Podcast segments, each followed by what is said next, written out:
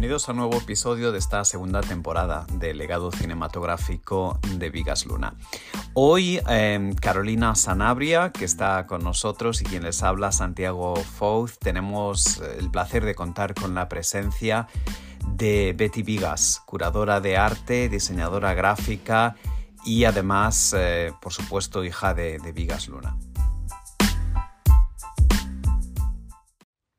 Muchísimas gracias, Betty, por aceptar nuestra invitación. Eh, queríamos empezar preguntándote eh, si podrías compartir con nosotros algún recuerdo que tengas eh, de tu padre en concreto en su faceta como director de cine. ¿Qué es lo primero que te viene a la cabeza? No sé si. Bueno, a mí me, siempre me viene a la cabeza la preproducción de, de las películas. desde que tenía la idea de que quería involucrarse en una película, a cómo contándola a los demás y tal iba cogiendo forma y su capacidad de involucrar a un montón de gente para, el, para cada proyecto. Esa ilusión de cada película, ese pre, esa preproducción es lo que creo que a él también más le gustaba y el recuerdo más bonito que tengo. ¿Algún recuerdo en concreto, Betty? No sé si tal vez alguna de las primeras películas. Sí, bueno, lo que más recuerdo fue la primera serie que hizo, que fue QI al seus amics, que fue una serie que hizo para la televisión catalana. Eh, allí fue un poco mis primeras experiencias eh, entendiendo el trabajo de mi padre, porque era muy pequeña previamente y tampoco me dejaban ver sus películas inicialmente. Y luego, la, bueno, aunque fui el bebé de Bilbao y sí que había estado presente en los rodajes, pero no lo recordaba muy bien. La primera que sí que recuerdo fue Angustia, que, en la que fui también eh, parte del rodaje y estuve como extra. Y allí mi primera impresión fue como entender de que en el, en el cine todo era irreal, de que él, esa historia que se había imaginado o ese libro que había leído que él quería crear en, película, pues bueno, pues lo, iba generando y que incluso los rodajes, en ese caso, por ejemplo, las palomitas del cine eran falsas. Y a mí eso me impactó muchísimo, ¿no? Ver cómo el atrecho entender lo que es el cine y, vivirlo un poco desde dentro. Gracias Betty por recordarnos aquel papel tan precoz realmente como bebé en Bilbao y em, también por recordarnos tu papel de extra en, Angustia. Eh, otra película en la que también hiciste de extra fue Jamón Jamón. No sé si guardas algún recuerdo de aquella película.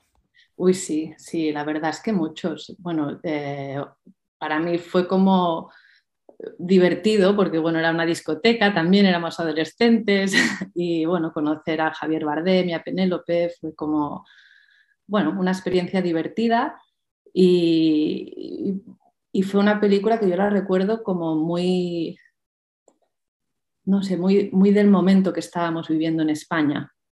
Y me sentía cómoda participando en ese proyecto de alguna manera u otra.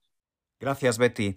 Antes te referías al proceso de preproducción como un proceso particularmente memorable para ti, que recuerdas aquellos largos periodos de preparación de las películas. Te he referido también a algún rodaje.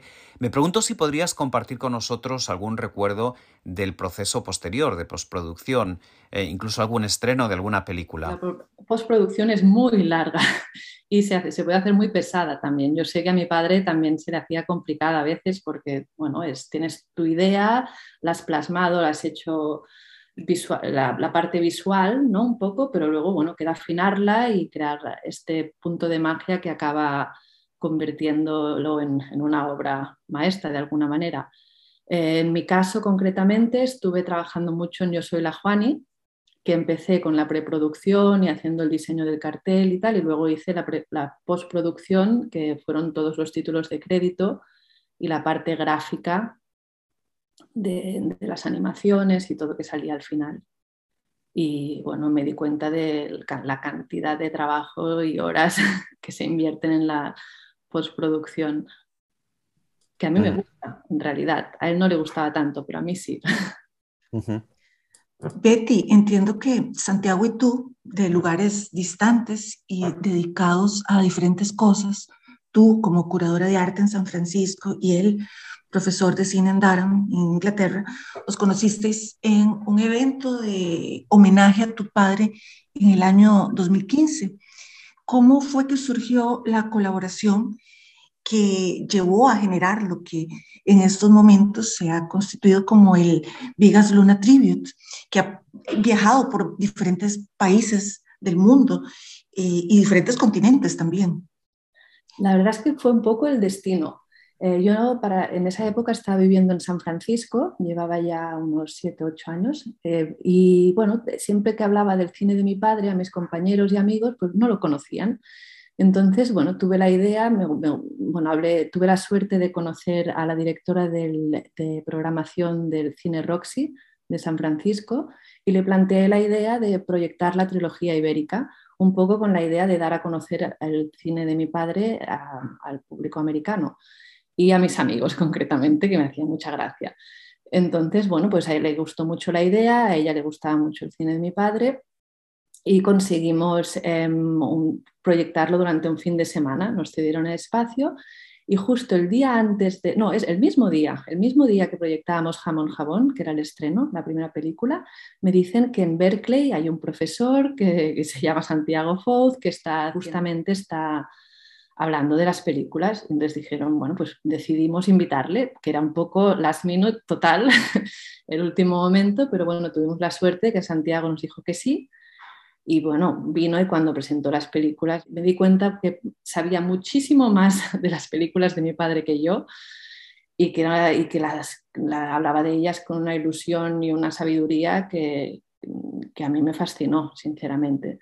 Y a raíz de aquí, pues bueno, nos hicimos amigos y bueno, y fueron surgiendo otras oportunidades de continuar este homenaje, este tributo, que gracias a él eh, se ha internacionalizado mucho más y, y, bueno, que hemos ido aumentando. Empezó siendo simplemente los screenings con, con algunas presentaciones y luego en algunas ediciones hemos incluido exposiciones de arte, mesa redonda y, bueno, vamos, vamos ampliando el contenido. Entonces, este, imagino que, que para, para, ese momento no hayas imaginado que el Vigas Luna Tribute llegara a, a, desarrollarse en lo que terminó siendo este proyecto itinerante, que como decía, ha viajado por distintas ciudades eh, en tan poco tiempo además, porque fíjate que del 2015 al 2022, inicios en lo que estamos, pues ha sido muchos, muchos, muchos sitios.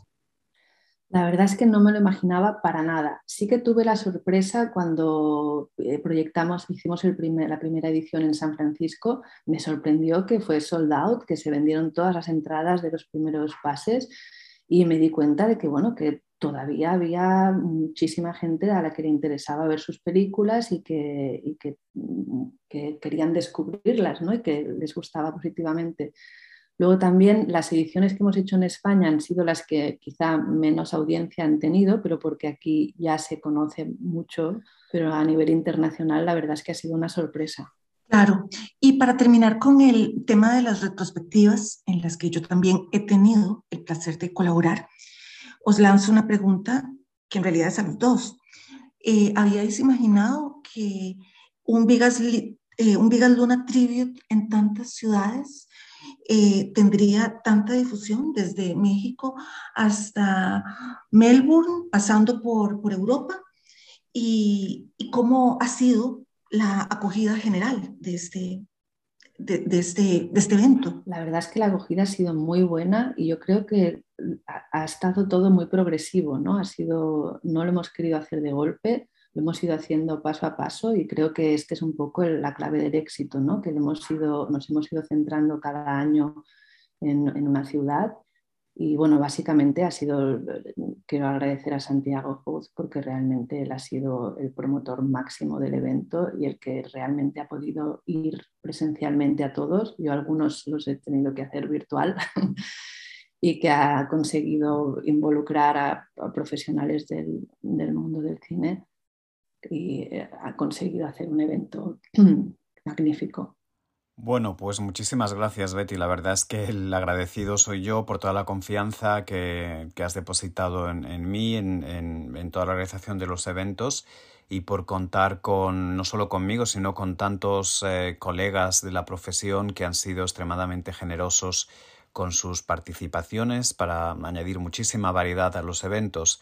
Y de hecho, bueno, este episodio del podcast se va a retransmitir a, pocos días del estreno del evento en Nueva York, que es un evento que nos hace muchísima, muchísima ilusión y que, bueno, lleva dos años retrasado. En teoría, este evento iba a tener lugar en marzo del 2020, justo antes de que comenzase la crisis eh, de la pandemia. Y bueno, ha habido un par de intentos de, de celebrarlo el año pasado que se han ido retrasando y por fin eh, pues bueno, ya cruzo los dedos para que no pase nada más, pero en principio tendrá lugar en los cines Quad, que era el, eh, lugar original donde se iban a celebrar, con la participación, por cierto, de Carolina Sanabria, a la que quiero también aprovechar para agradecer.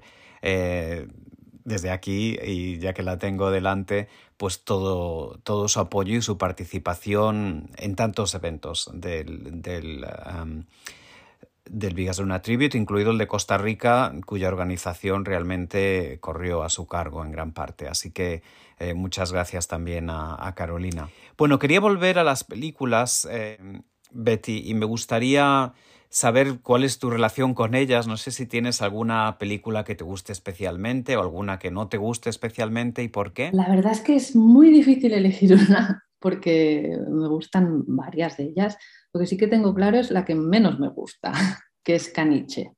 Me gusta poco, bueno, porque se me hace muy raro ver a mi madre comiendo perros y todavía tengo un pequeño trauma con la película, pero sé que es muy buena también. Y quizá las que más me gustan son la trilogía ibérica, porque creo que Jamón, Jamón, Huevos de Oro y La Teta de la Luna forman un concepto muy potente y, bueno, eh, describen muy bien eh, nuestra cultura y los iconos de España y lo hacen de una, manera cómica, sensual y muy potente. Me gusta, me gustan mucho las tres. Me, me, gustó mucho en su momento La camarera del Titanic porque fue un poco la primera vez que él hacía cine de época y lo vi como una super mega producción, igual que Volaverum en la, en la que también participé. ¿Cuál fue tu papel en Volaverum, Betty? Sí, era una de las ayudantes de la duquesa de Alba. Ah, pues ahora es que no lo sabía. Mm, te buscaré la próxima vez que la vea, estoy trabajando ahora precisamente en esta película. ¿Has estado involucrada en otros aspectos de, de Volaverum? La película simplemente aparecí como extra. No era un adolescente y no aparecí como extra. Que a él siempre le hacía gracia que apareciéramos bueno, pues en tu faceta de diseñadora gráfica, como comentabas antes, habías estado involucrada, por ejemplo, en los títulos de crédito de Yo Soy la Juani. Entiendo que también hiciste uno de los pósters para Didi Hollywood y también has estado muy involucrada, claro, en el, trabajo póstumo también, ¿no? Tanto en Second Origin como en eh, Vigas por Vigas. Eh, no sé si podrías hablar un poquito más de esta faceta tuya.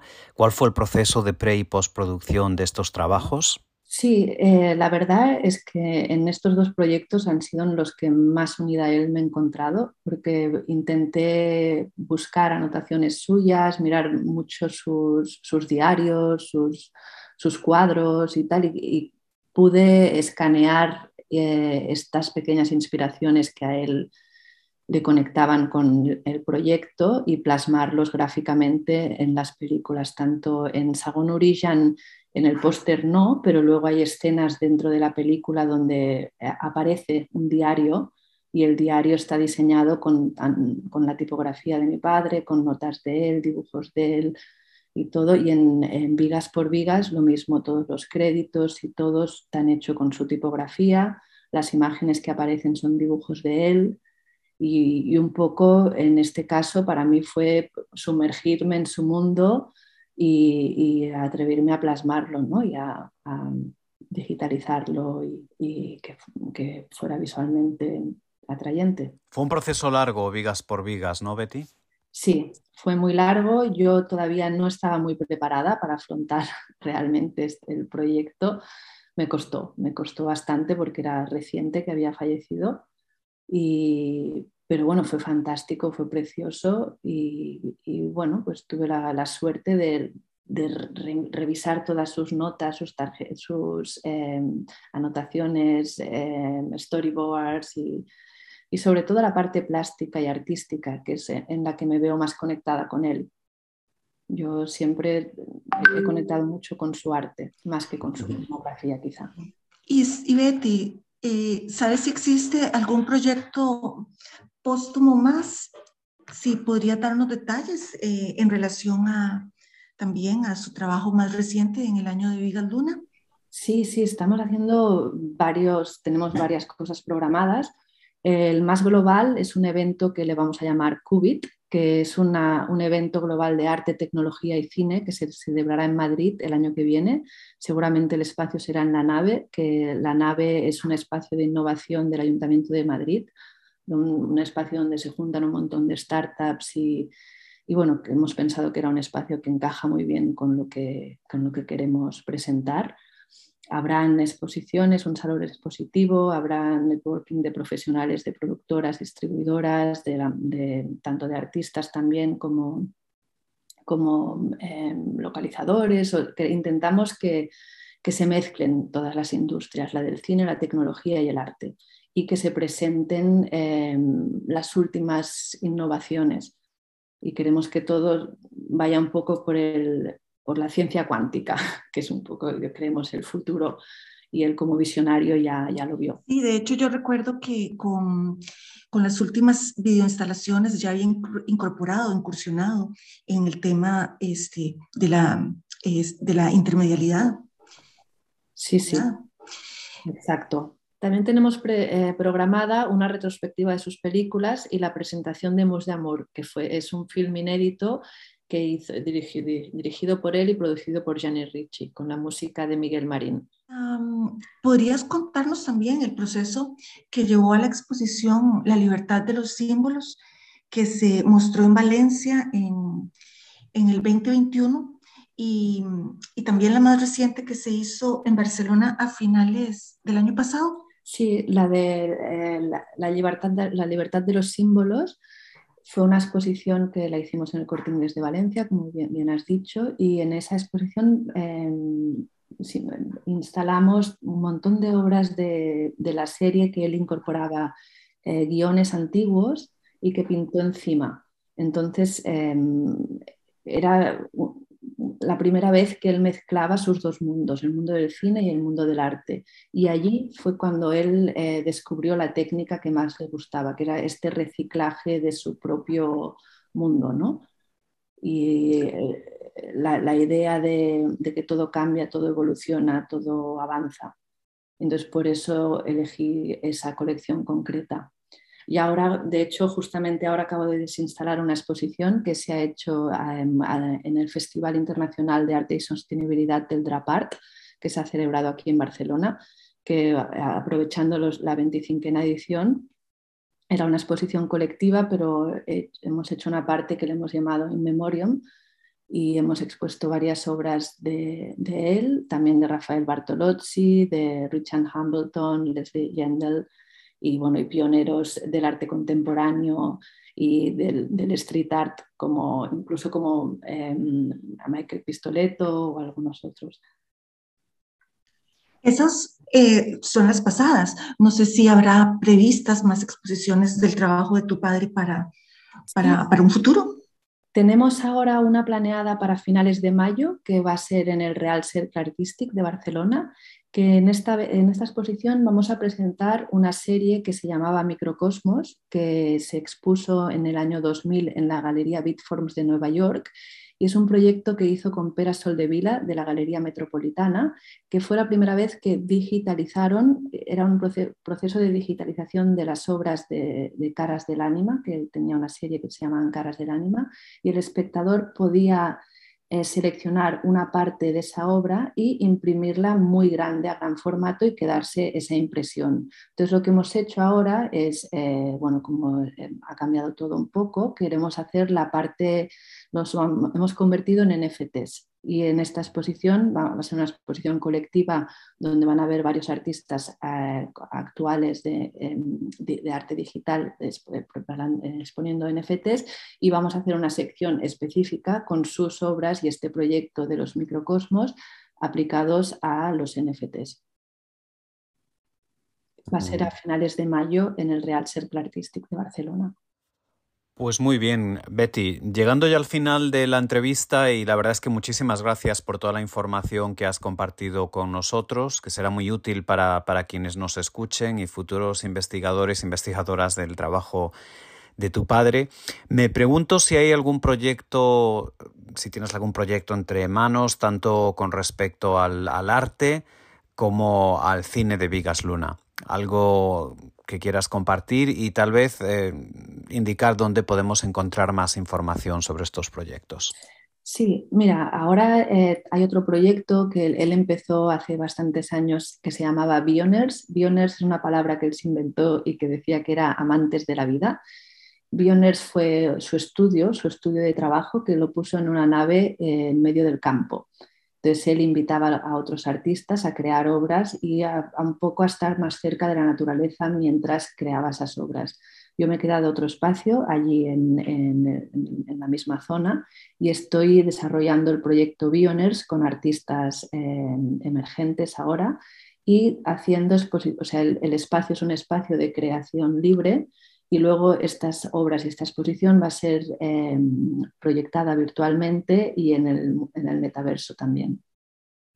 Entonces estamos, estoy intentando continuar eh, la digitalización de las obras, pero también con la aproximación a la realidad que los artistas van a estar creando en estos espacios. Pues qué bien, Betty, que no solo estés dedicándote a la conservación y digitalización de esa obra tan extensa, pero que además eh, le estéis dando oportunidades a nuevos artistas, nuevas ideas, tal vez relacionadas de alguna forma con las ideas pioneras de tu padre o de alguna forma eh, directa o indirectamente inspiradas eh, por ellas, intercambiar ideas y a, crear nuevo, nuevo arte. ¿no? no sé si hay alguna página web, Betty, que puedas compartir con quienes nos escuchan para que encuentren más información. Sí, por ahora, bueno, tenemos la Vigas Luna Tribute, que es donde ponemos la información de todos los tributos, que es la que tenemos contigo, y luego a través de social media y de mi página web voy anunciando las exposiciones en las que yo soy comisaria, pero sí que vamos a hacer una, web eh, específica de Bioners que está en proceso, donde se podrán ver todas las exposiciones del metaverso también. Gracias, Betty. Bueno, pues ya que mencionas las eh, redes sociales y el tributo, aprovecho para recordar a quienes nos escuchan que tenemos redes sociales para el Vigas Luna Tribute también. En Instagram es muy fácil encontrarnos, Vigas Luna Tribute, y en eh, Twitter tenemos, el, no cabía la palabra Vigas Luna Tribute así en una palabra, entonces le hemos llamado Vigas Luna Homage, así como suena, Vigas Luna Homage. Em, en nuestra página web es vigaslunatribute.info y allí podrán encontrar los detalles de los eventos que están a punto de celebrarse en Nueva York en este mes de marzo, pero también eh, eventos posteriores que esperamos celebrar en otras ciudades europeas. Lo iremos anunciando. Estamos trabajando en dos que no podemos desvelar todavía y habrá más en el futuro a partir del año que viene. Así que si todavía no han visto nuestra página web, este es el momento de apuntarla, vigaslunatribute.info. Voy a preguntarle a Betty para terminar. Si aparte de todos esos ambiciosos proyectos relacionados con el legado de Vigas Luna, ¿en qué se encontraba trabajando ahora? Bueno, pues yo soy, bueno, represento artistas y busco artistas para, para diferentes, tanto exposiciones como, como anuncios de televisión o, o, bueno, busco artistas en realidad. Y también estoy trabajando para Creots, que es una startup que promociona artistas en Apple TV y básicamente les busco artistas y les conecto con artistas digitales, con artistas emergentes y artistas ya consagrados. Soy comisaria de arte y depende del proyecto, bueno, me van surgiendo, me van llamando y, y, bueno, voy haciendo, buscando y conectando artistas. Pues muchas gracias, Betty. Pues muchas gracias, Betty por tu generosidad hoy con nosotros, con este podcast, el legado cinematográfico de Vigas Luna, un podcast que está enfocado a diseminar lo más posible la obra mm, de Vigas Luna, tanto su obra artística como sobre todo en este caso su obra cinematográfica. Y te agradecemos mucho, Betty, tu información de primera mano sobre las formas de trabajo de tu padre y tu papel tanto en la preproducción como en, el diseño gráfico de muchas de las películas e incluso como extra más películas todavía de las que ya sabíamos en Bilbao, en Angustia, en eh, Bolaverunt. realmente em, muchas gracias por tu tiempo. Y también, eh, bueno, pues quería agradecer a, Carolina Sanabria, que copresenta conmigo este podcast, quien se ha apuntado a esta aventura y al Vigas Luna Tribute. Y la verdad, Carolina, es que es un gustazo colaborar contigo y espero que podamos seguir colaborando durante muchos años en este podcast y en otros proyectos relacionados con, con Vigas Luna. Igualmente, Santi, un placer colaborar contigo. Sí. Gracias.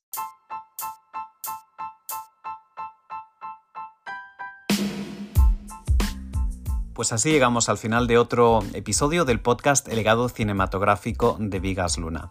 Mi nombre es Santiago Fouz Hernández, trabajo en la Universidad de Durham y soy el coordinador de este podcast que tengo la suerte de presentar con mi colega Carolina Sanabria de la Universidad de Costa Rica. Les emplazamos a un nuevo episodio del podcast que tendrá lugar el mes que viene, el mes de abril. En este caso, Carolina Sanabria entrevistará al profesor Román Gubern, un eh, muy reconocido especialista en cine español, historiador de cine y además colaborador de Vigas Luna. No se lo pierdan.